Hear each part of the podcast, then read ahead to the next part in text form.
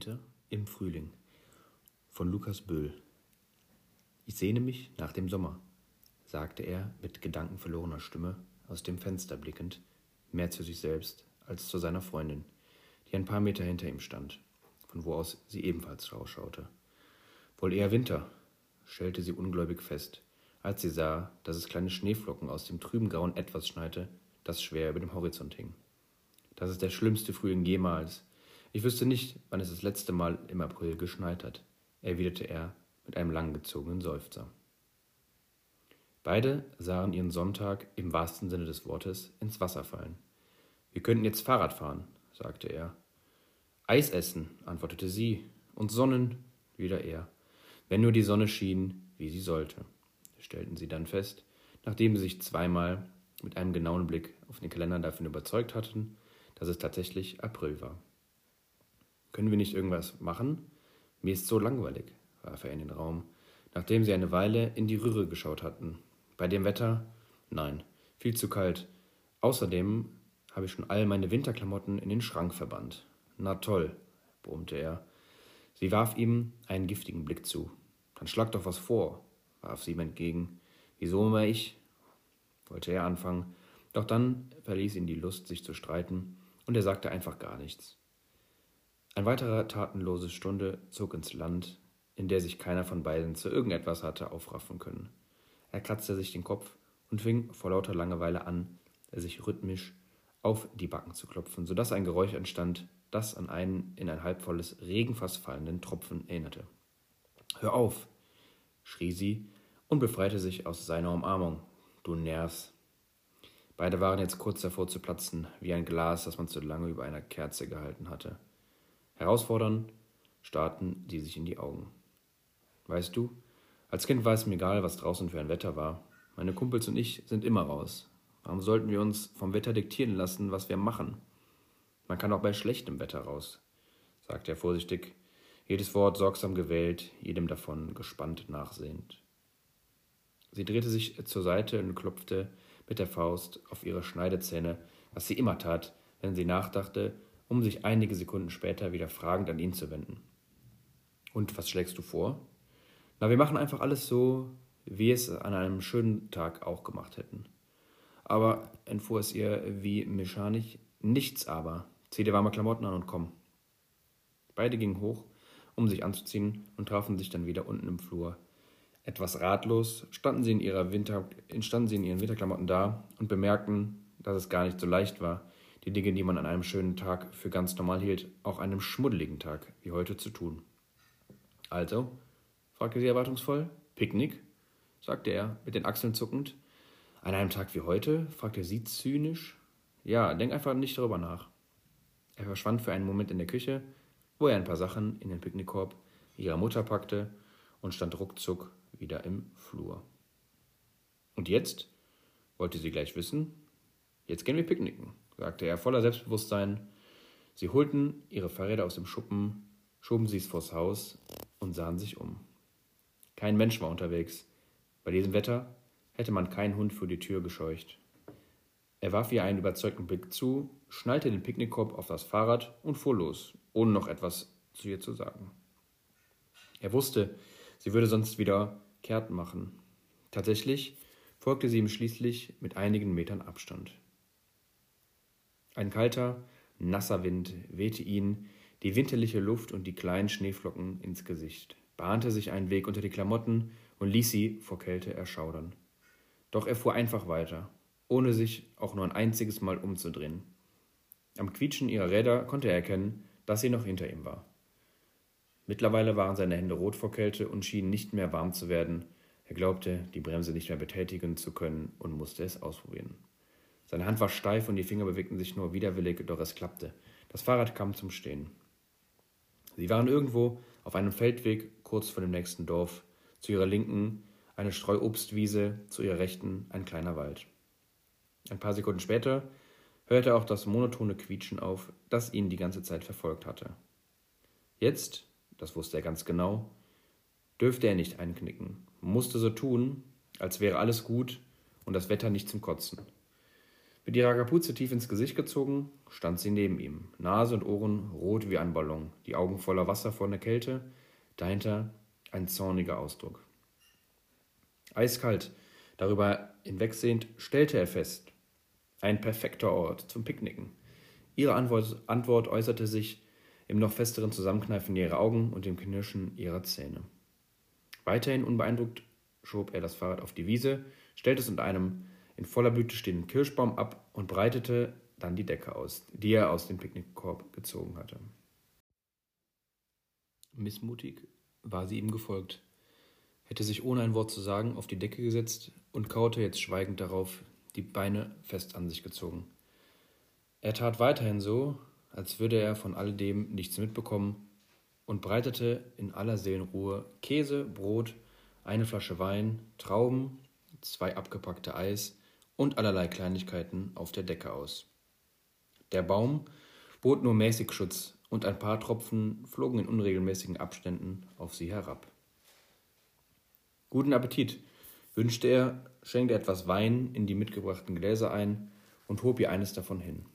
Nur widerwillig nahm sie es, doch er wusste, wenn er jetzt nachgab, würden sie sich wieder streiten. Hungrig fiel er über das Essen her und ließ es sich schmecken, während sie nur spärlich von allem probierte. Gerade als sie sich ein Stück Brot mit etwas Käse belegte, da fiel eine Schneeflocke darauf. I, direkt auf mein Brot, quiekte sie. Guck mal, wie groß die ist.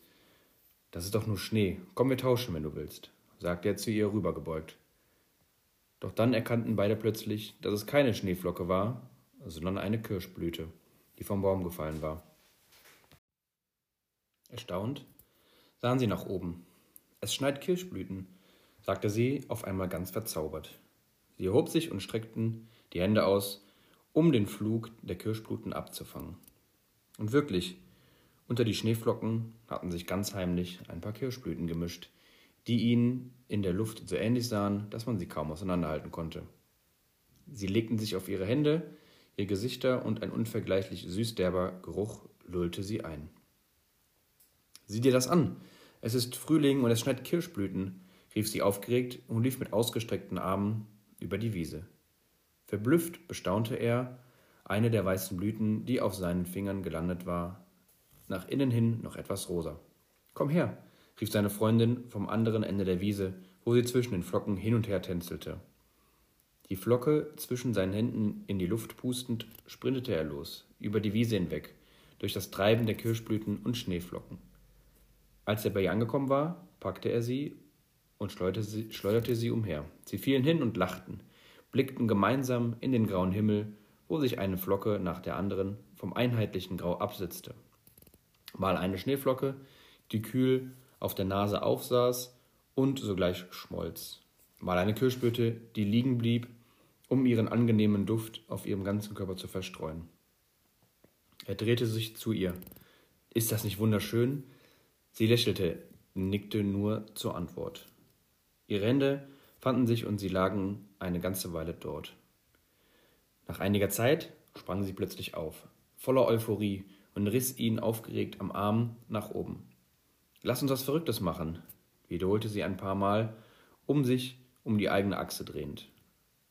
Das ließ er sich nicht zweimal sagen und fing an, sich auszuziehen, so schnell, dass er bereits seine Hose abgestreift hatte, als sie sich wieder zu ihm drehte.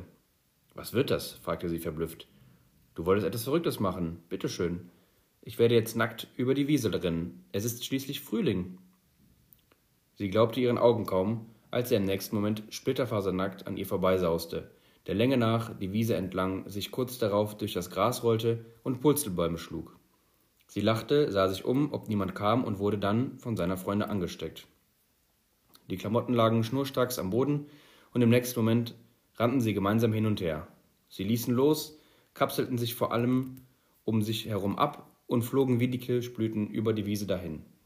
Und tatsächlich, ihre von der Kälte bleichende Körper sahen beinahe so blass aus wie die pinkweißen Kirschblüten, die jetzt die ganze Luft erfüllten. Noch einmal waren sie wie Kinder, die sich nicht davor scheuten, nackt zu sein. Sie flogen hoch, blickten auf Wolke sieben herab, Eins führte zum anderen und irgendwann lagen sie da, eng umschlungen, die Zeit völlig außer Acht gelassen. Plötzlich rührte in der Ferne eine Kettensäge oder ein Traktorenmotor, der sie aufschrecken ließ. Nervös sahen sie sich um, konnten aber nichts sehen. Ihre Klamotten lagen auf der anderen Seite der Wiese. Und jetzt, da sie aus ihrer Euphorie zurück in die Realität geholt worden waren, spürten sie erst die Kälte wieder. Das Geräusch kam näher und sie beeilten sich, rechtzeitig zu ihren Klamotten zu kommen. Sie waren gerade dabei, ihre Jacken ab überzustreifen, als auf der Anhöhe, den Feldweg hinabfahrend, ein Traktor erschien. Bibbernd standen sie da und sahen dem Störenfried entgegen. Ein kleiner grüner Traktor mit zugezogenem Verdeck kam angetuckert und hielt vorne an der Wiese an. Ein rüstiger alter Bauer im Blaumann kam zum Vorschein. Hatte er sie etwa gesehen, würde er sie gleich davonjagen? Doch anstatt auf sie zuzulaufen, schien er in der Wiese nach etwas zu suchen. Die Situation war ihnen mehr als unangenehm und die Ungewissheit darüber, ob er sie gesehen hatte, platzte in Form eines Hallo aus ihnen heraus. Der Bauer grüßte freundlich zurück, wandte sich dann aber wieder seiner Suche zu. Brauchen Sie Hilfe? fragte er aus erzwungenem Pflichtbewusstsein, wofür er sich sofort ein Seitenhieb von links einfing. Der Bauer übersah das und sagte das R großzügig rollend. Danke, nein. Ich habe nur meine Brille verloren. Als ich vorhin. Plötzlich stockte er. Ein peinliches Schweigen trat ein. Alle wussten Bescheid. Ohne ein weiteres Wort zu sagen, machten sie sich auf die Suche, bis die Brille endlich gefunden war.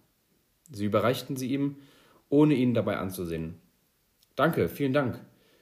Ich, ich habe nur nach dem Rechten sehen wollen. Sie, äh, es war nicht nötig, das weiter auszuführen. Inzwischen hatte er die Picknicksachen zusammengeräumt und aufs Fahrrad geladen. Sie standen bei den Fahrrädern, drucksten herum. Schließlich fing der Bauer wieder an. Na dann, da die Situation keine weiteren Worte zuließ, verschränkte er die Hände auf dem Rücken und lief davon. Doch dann drehte er sich nochmal um, schien auf irgendwelchen Worten herumzukauen, die nicht recht rauskommen wollte, während er irgendwas murmelte. Er fasste sich dann doch ans doch ein Herz und sagte entschlossen, es ist nur, was Sie beide da haben, also wenn ich so eine Liebe gehabt hätte, die selbst bei so einem, entschuldigen Sie, Scheißwetter so frühlingshaft daherkommt, also ich weiß nicht. Heirate sie, Bursche, und lass sie nie wieder gehen. Das, also, das wollte ich nur gesagt haben. Tut mir leid, Sie wissen schon, ich habe nichts gesehen. Heirate sie unbedingt. Gut, äh, ich werde dann mal äh, einen schönen Sonntag Sie. Erst als der Traktor hinter der Anhöhe verschwunden war, trauten sie sich wieder zu sprechen. Seltsam, platzte es aus ihr heraus. Absolut schräg, fügte er hinzu. Was hat er sich nur dabei gedacht? Der schönste Tag seit langem, fiel sie ins Wort, seit ich dich kenne, kam es aus der Pistole geschossen. Und befolgt zu dem Tipp des Alten, drängte sie ihn beim, beim Heimfahren. Er verzog das Gesicht zu einer Grimasse, schaute in den grauen Himmel hinauf und antwortete dann mit einem breiten Grinsen, weiß nicht, vielleicht im Frühling. Er trat in die Pedale und schoss davon, das Quietschen hinter ihm wurde lauter.